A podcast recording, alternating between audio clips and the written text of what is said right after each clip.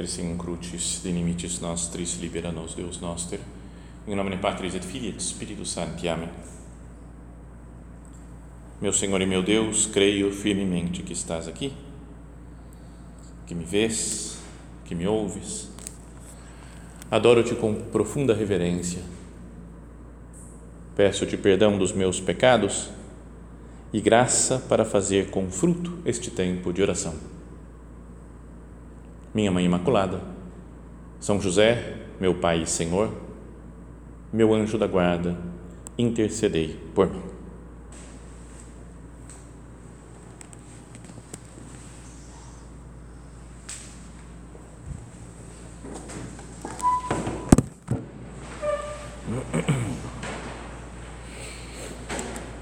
Continuando a nossa meditação, vamos considerar é, agora a realidade da tentação. É, antes tínhamos falado do deserto, o ambiente onde Jesus é tentado. Depois agora sobre a tentação, né? o que é a tentação, qual que é o objetivo do demônio ao tentar Jesus e ao nos tentar. E depois na terceira meditação, só para explicar, vamos, aí falamos concretamente das três tentações que Jesus sofreu, que aparece no Evangelho. Então, a primeira coisa é que a tentação, no cerne, a razão de ser da tentação é nos afastar de Deus. É uma tentativa do demônio de afastar as pessoas do plano de Deus, nosso Senhor. A gente vê, por exemplo, no, é, o, transforma essas pedras em pão, não, é? não tem que esperar, aproveita teu, teu, teu, teu, teu poder e faz as coisas do seu jeito, não como Deus está esperando que você faça. Ou aquela última tentação de subiu no alto do monte, mostrou todos os reinos e falou: Tudo isso te darei, é meu, tudo isso te darei se prostrado me adorares. Então, como que falando para Jesus: Jesus, para, não precisa nem pregar nada, não precisa fazer milagre, não precisa morrer na cruz, não precisa sofrer, me adora e acabou, está tudo feito. Fácil, né? uma coisa que vai facilitar a vida, parece, de Jesus, mas está afastando da vontade do Pai.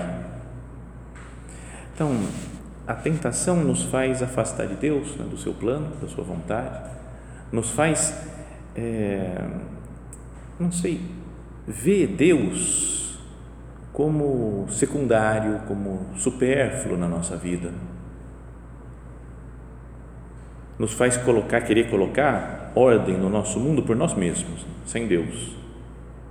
Né? Contando com as nossas habilidades, reconhecendo como verdadeiras só as, as realidades materiais, sociais, políticas.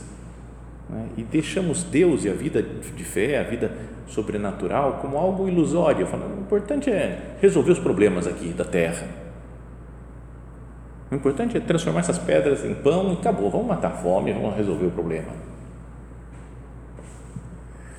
O Papa Bento XVI, perdão, fico citando ele toda hora, né? porque é meio, meio ídolo assim, né? as coisas que ele diz.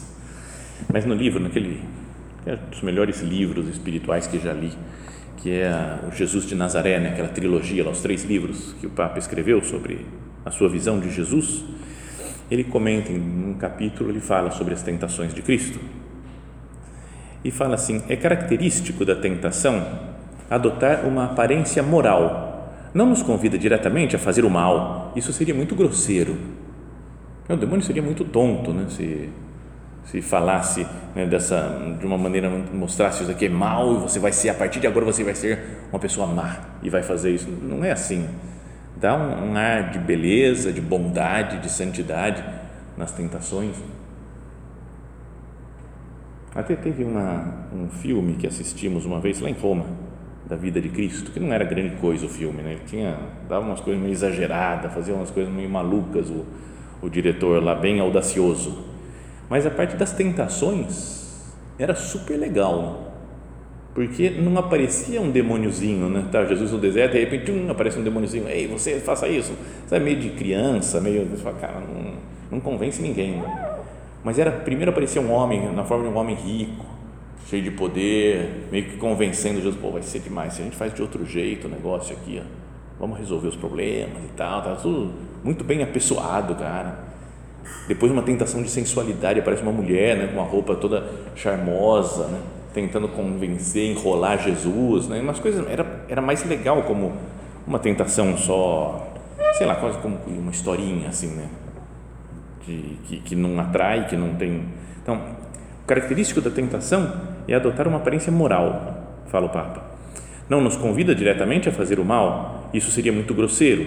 Ela finge nos mostrar o melhor, abandonar as coisas ilusórias e usar efetivamente nossas forças para melhorar o mundo. Além disso, é apresentado com a pretensão de verdadeiro realismo. O que é real é o que se verifica: poder e pão. Diante disso, as coisas de Deus parecem irreais, um mundo secundário que não é realmente necessário. É? A vida social, assim, muita gente pensa, tudo bem, Deus é, tá bom, quem quiser reza, quem quiser, né? tem às vezes um momento de perigo, quem tiver alguma fé pode rezar para o seu Deus, sabe, como se fosse, bom, agora, se quiser recorrer a Ele, mas não, não se vê né, a, a fé como algo real, como Deus, o mais real que existe no mundo. Então, Bento XVI escrevia: a questão é, é verdade ou não que Deus é real? Que Ele é a própria realidade? Pensemos nisso, na, mas não com uma resposta fácil, porque para nós, claro, Deus é que é real, Ele é a própria realidade, caminho, verdade, vida, tranquilo, a gente sabe a teoria, mas eu vivo disso mesmo, nas minhas decisões, quando eu tenho que pensar em alguma coisa, uma situação, tenho que decidir algo, eu vejo com Deus, Deus é que está me mostrando isso aqui ou, ou, ou deixo meio Deus de lado? A questão é, é verdade ou não que Deus é o real, a própria realidade? Ele é realmente bom? Ou devemos inventar para nós mesmos o que é bom? Basta Deus? Ou Deus é uma espécie, sei lá, de perfumaria e uma coisa, de, uma ajuda meio exterior só assim? A questão de Deus é a questão fundamental que nos coloca na encruzilhada da existência humana. Meditemos nessas palavras, né? pensando: será que quando eu caio numa tentação, não é que eu coloquei em dúvida se o melhor é mesmo a vontade de Deus? Pense em qualquer tentação que a gente, pela qual a gente passe eu vejo, às vezes claramente, falando, Deus pede isso, mas eu quero fazer essa outra coisa. E fico em dúvida, o que, que é bom mesmo? Afinal de contas, o que, que vale a pena? É o que faz o demônio, né? colocar dúvida em nós com a tentação. A questão é, é verdade ou não que Deus é o real, que é a própria realidade? Ele é realmente bom ou devemos inventar para nós o que é bom?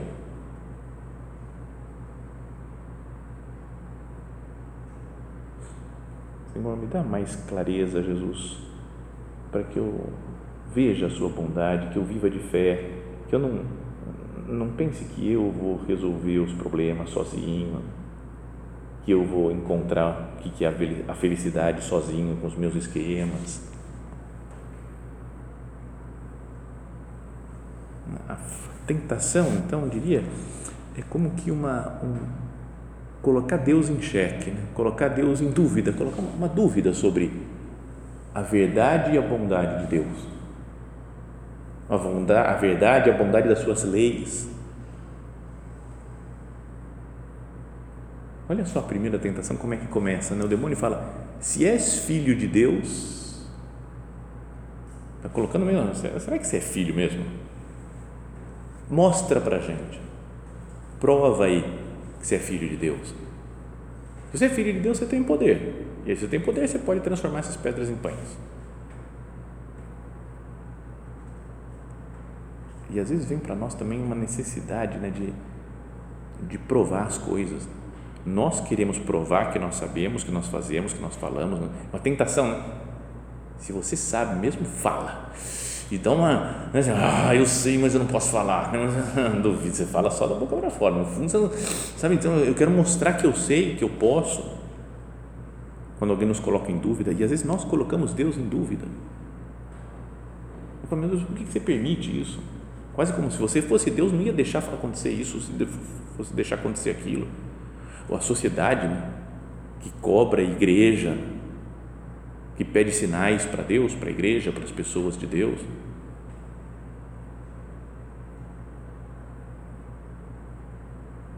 Essa frase do demônio, se és filho de Deus, diz que essas pedras se transformam em pães. É o mesmo início da frase do povo lá, quando Jesus está na cruz. Ó, se és o filho de Deus, desce agora da cruz, nós vamos acreditar. Não, é, seria super fácil, né? Às vezes a gente pensa, cara, se Jesus descesse, ia ser a glória. Porque ele desce, sai, fulmina com o olhar todo mundo.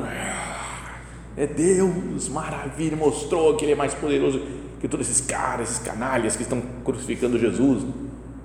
Dá uma tentação de mostrar o poder. Mas não era esse o plano que o pai tinha.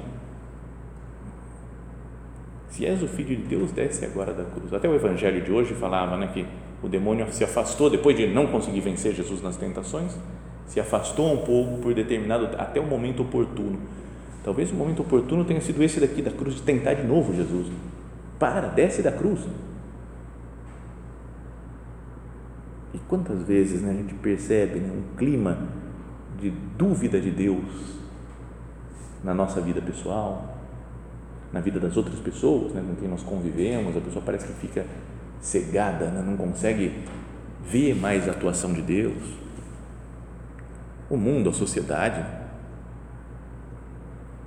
Tinha gente que atendia, às vezes, gente de colégio, né, que está no colégio, gente fala, padre, mas só eu penso assim na minha classe, porque eu sou de Deus, procuro fazer as coisas de Deus, frequento o centro, mas é uma loucura, não tem nada a ver, todo mundo, uma opressão, quase como que todo mundo falando assim, desce da cruz agora, vai, desce, sai dessa vida, para de acreditar nessas coisas, ninguém acredita, para, não é que a gente tem uma, uma, uma pressão externa das pessoas, que talvez o demônio está por trás de querer colocar dúvida no relacionamento nosso com Deus. Deus quer que nós vivamos de fé. Né? Falava hoje, no, hoje falávamos na segunda leitura, né? crer firmemente no coração. Que nós vivamos de fé. E o demônio, ele é o que separa. Né? Lembra que a origem da palavra, né? diabo, diabalo né, que é aquele que joga para fora, que espalha, que esparrama, que afasta. É o acusador dos irmãos, né, fala também na Sagrada Escritura. Então, quando eu estou sofrendo, por exemplo, quando eu fico um pouco longe de Deus, não é verdade que a gente se sente tentado a se irritar com os outros? A gente fica bravo com as outras pessoas até é uma desunião com Deus que nos leva depois a ficar irritado com os outros, me leva a me desunir das pessoas, me desunir de Deus. É o que o demônio faz nessas tentações com Jesus. Quer que Jesus se separe do Pai. Que ele faça outro plano, à margem do que Deus Pai tinha previsto, à margem do que ele veio realizar na terra de dar sua vida por nós, de morrer na cruz. Então, o demônio é o que divide, e divide, às vezes, semeando a dúvida. Acho legal, é bonito de pensar né, no modo como está escrito, na primeira tentação da história lá, né, do, a serpente que fala para Eva, sereis como deuses. Não, é? não, Deus falou que nós vamos morrer. Eu falo, não, não vai morrer vai ser como Deus. Por isso que ele não quer que vocês sejam como Deus. Aí ele fala que vocês vão morrer se comer essa fruta. Pois a dúvida. Então você fala, cara, o que, que é verdade mesmo? Nesse mundo que a gente vive, que gente, é difícil conhecer a verdade mesmo, né? de todas as coisas, todos os assuntos atuais. Fala, de verdade, o que está acontecendo? O que, que é isso? Como funciona tal coisa? Toda essa dúvida, o demônio gosta disso, nessa né? confusão de ninguém saber direito o que fazer. E ele semeia dúvida em Adão e Eva, semeia dúvida aqui em Jesus. Tudo isso te darei se prostrado me adorares. Vai, vai dar tudo certo, me adora e aí vai dar tudo certo para você.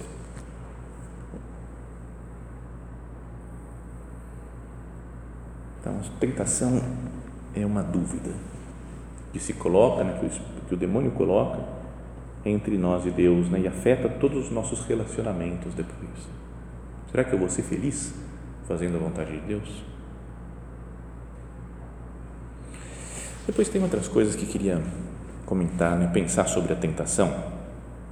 Algumas ideias assim soltas, né, para que a gente vá pensando, que é Jesus não foi tentado num momento de oração, quando estava lá no templo, não foi tentado durante o batismo dele, quando o céu se abriu, porque acho que o demônio via e falou: aqui eu não tenho chance. Abriu o céu, tem o Pai falando, vem o Espírito Santo, cara, deixa eu esperar até o homem ficar cansado. E aí ele deixa, ele fala: Jesus está cansado, está sozinho, está com fome, e fala: pronto, vulnerável, é o meu momento. Aí vem o demônio.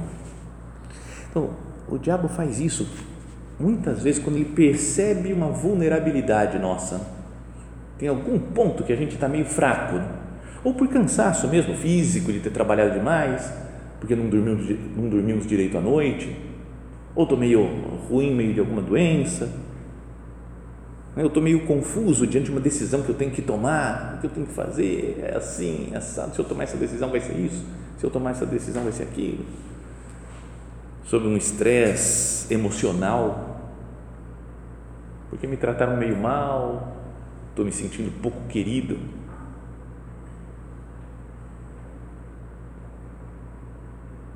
Então é importante que nos momentos de solidão, de cansaço, de confusão, de abalo emocional, a gente esteja mais atento, né? Falando, meu Deus, eu vou me unir mais a você, porque eu estou fraco. E sei que o demônio pode se aproveitar desse momento, do meu momento de fraqueza. Tem épocas da vida que a gente está super bem, está super tranquilo. Não é? Me lembro do momento da minha, perdão por contar essas coisas pessoais, assim, mas é quando, na ordenação, semana antes da ordenação e a semana depois da ordenação foram, nossa, 15 dias de santidade e graça. Né? Sabe que você vai andando na rua e fala, cara, pode vir qualquer problema de todos os tipos do mundo, cara. Ordenação, padre, ela põe a mão na cabeça, fala, nossa, primeira confissão, primeira comunhão que você dá para as pessoas, celebra a missa, você fala, nossa, poderoso, poderoso mas depois a gente vai acostumando, né? infelizmente, com as coisas, com tudo de mais sagrado a gente se acostuma. E depois começa num momento de mais fraqueza que surgem tentações. Então, isso fica, a primeira ideia é ficar atento nos nossos momentos de cansaço e de baixo astral, né? porque é o momento que o demônio fala: é agora que eu vou atacar. Depois, fugir sempre das tentações, né? não brincar, porque a gente se, se engana fácil e acaba caindo. Não é preciso querer sofrer tentações né, para provar que a gente está forte. Mas sei lá, de qualquer campo de tentação, sei lá, de sensualidade, por exemplo, estou bem, não tem problema nenhum, estou bem, oh, meses que eu estou bem, anos que eu estou bem, nossa, não tenho. Vou até brincar um pouco com o perigo para ver se eu, até onde que eu aguento mas lembra aquele. É que eu não, não queria estragar a história, porque a história é muito bonita, muito legal. Um conto que tem dentro do livro lá do Dom Quixote, né? Do, de um cara que é super apaixonado pela esposa dele, a esposa apaixonada. Ele fala: Mas é que a gente se dá tão bem que não tem nenhuma tentação. Então vou fazer o seguinte: vou viajar e deixar o meu, marido, meu amigo com ela para mostrar a fidelidade dela, porque isso vai ser mais legal. Eu falo, ah, isso dá errado, obviamente, começa a se envolver com a com a mulher, com o amigo e não sei quem. Então, não querer se colocar à prova de graça só, eu vou começar a pensar mal de alguém para ver se eu consigo me segurar. Não, não começa, deixa, tá tudo bem, fica, fica tranquilo. Lembra aquela história também já contada? Eu, eu não, me contaram assim, mas é tão absurda que eu não sei se ela é totalmente real. Mas falaram que tinha um rapaz que frequentava um centro na Espanha e me contou um padre que era daquele centro, lá, assim, lá em Roma. Mas talvez o padre fosse meio exagerado nas histórias. Mas disse, ele falou, ó, tinha um cara lá que ele gostava de artes marciais, sabia todas as artes marciais, sabia tudo e tinha uma que ele estava aprendendo, que ele estava treinando, que tinha uma espada, não sei qual arte marcial que tem espada que usa. Então ele comprou a espada e estava feliz com a espada, querendo usar, né? e também usar para se defender, né? de autodefesa, né? na rua, se tivesse alguma coisa. E, e, ele andava com a espada, parece que 24 horas por dia. Ele gostava, época de frio na Espanha, colocava aquele sobretudo e a espada nas costas, parece aqui, ó, tinha andando com a espada escondida nas costas. E se sentia num outro mundo, né, o cara. E aí, às vezes alguém contava história, não sei, não, fui assaltado, cara, mas, sério, cara, você foi assaltado? Como? Oh, eu nunca fui assaltado, cara, eu queria ser assaltado para usar minha, meus poderes, né, minhas as, as lutas que ele sabia, né? Então era o sonho da vida dele, era ser assaltado. E até que um dia parece que ele estava, foi tirar dinheiro num caixa eletrônico e escutou atrás dele alguém falando: Isso é um assalto. Ele levantou as mãos e falou: Por favor, não vá embora. Acho que o bandido já falou: Como assim? Eu? E aí virou, tirou a espada e apontou para o cara. Parece que o cara teve um susto e desmaiou com o susto. Ele não pôde usar mais a espada dele porque o cara estava caído lá já. Então ele ficou meio decepcionado que não adiantou. Né? Então, é, é, tão absurda a história que eu falo, cara, não pode ser real isso, mas tudo bem, me contaram assim. Então, mas é isso, a gente às vezes quer, eu quero ser tentado, né? eu quero ser assaltado, eu quero passar por perigo para mostrar que eu sei me defender. Não faz isso. Vamos responder como Cristo respondia para o demônio, né? cortava na hora. Falou, não tentarás o Senhor teu Deus. Adorarás o Senhor teu Deus e só a Ele servirás. Sabe, frase de, da Sagrada Escritura que fala, corta tudo. Mas não vê até onde eu posso chegar com esse pensamento né? de sensualidade, de juízo crítico, de comparação.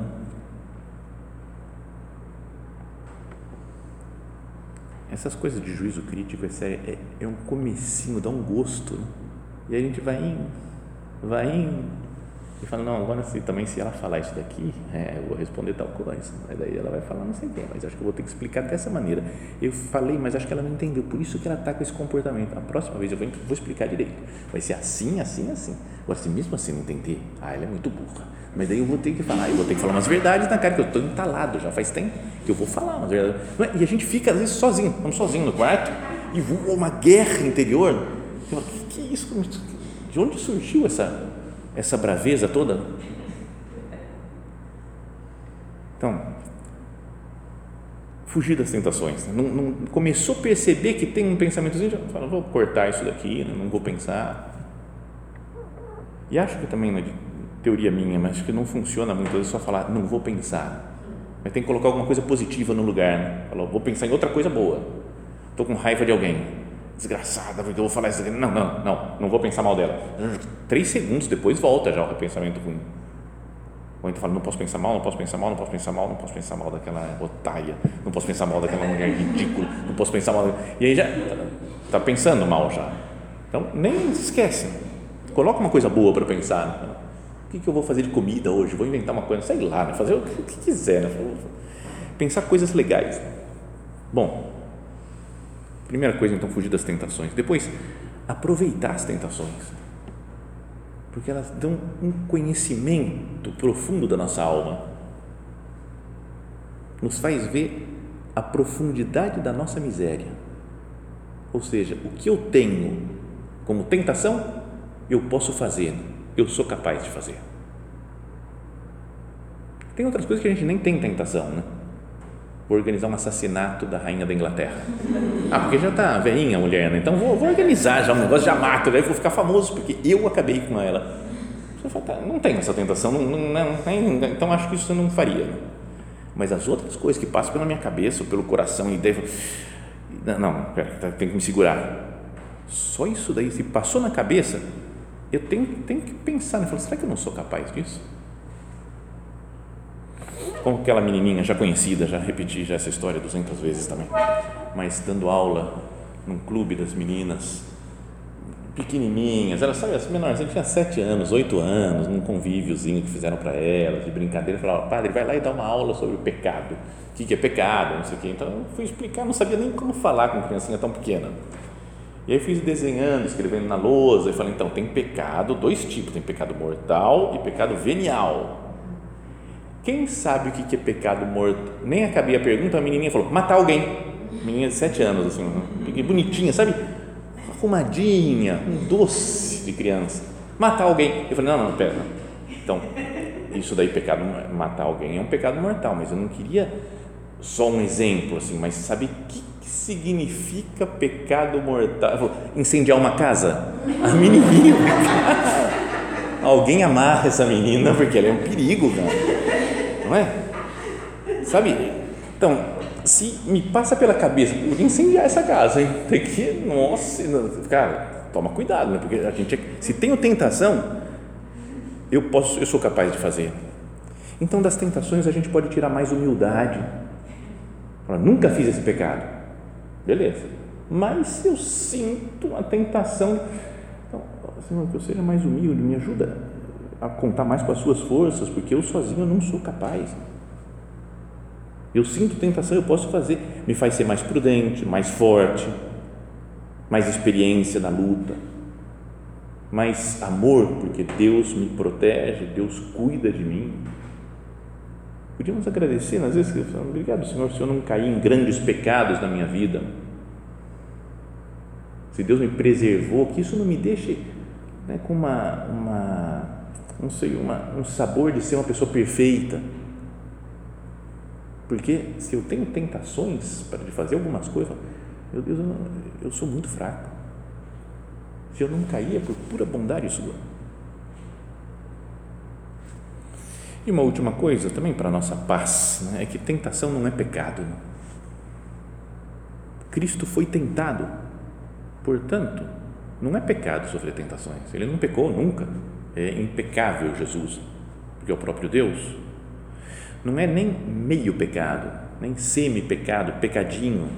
Não é nada, não é pecado, é tentação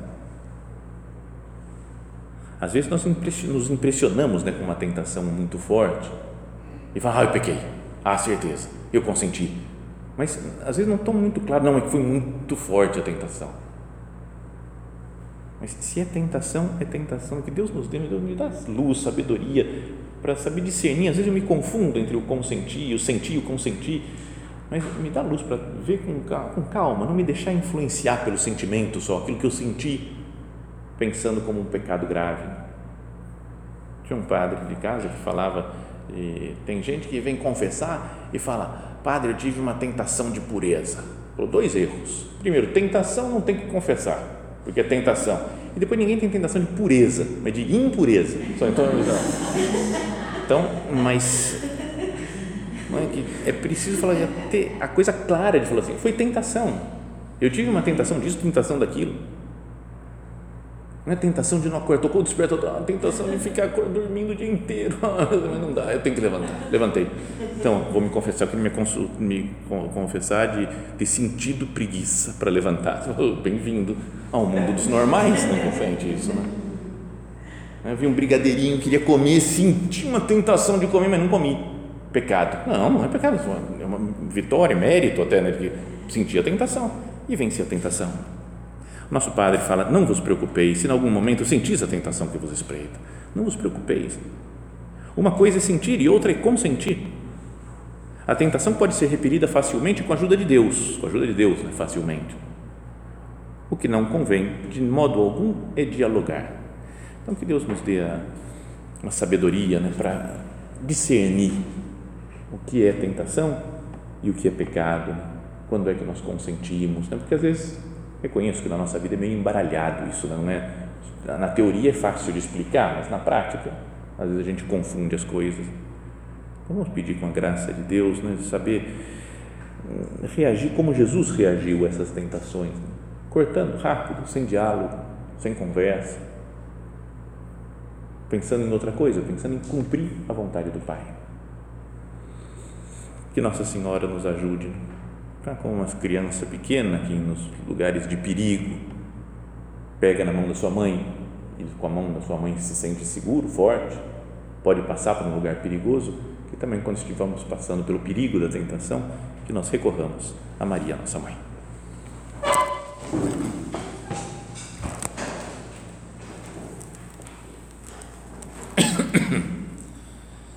Dou-te graças, meu Deus, pelos bons propósitos, afetos e inspirações que me comunicaste nesta meditação. Peço-te ajuda para os pôr em prática.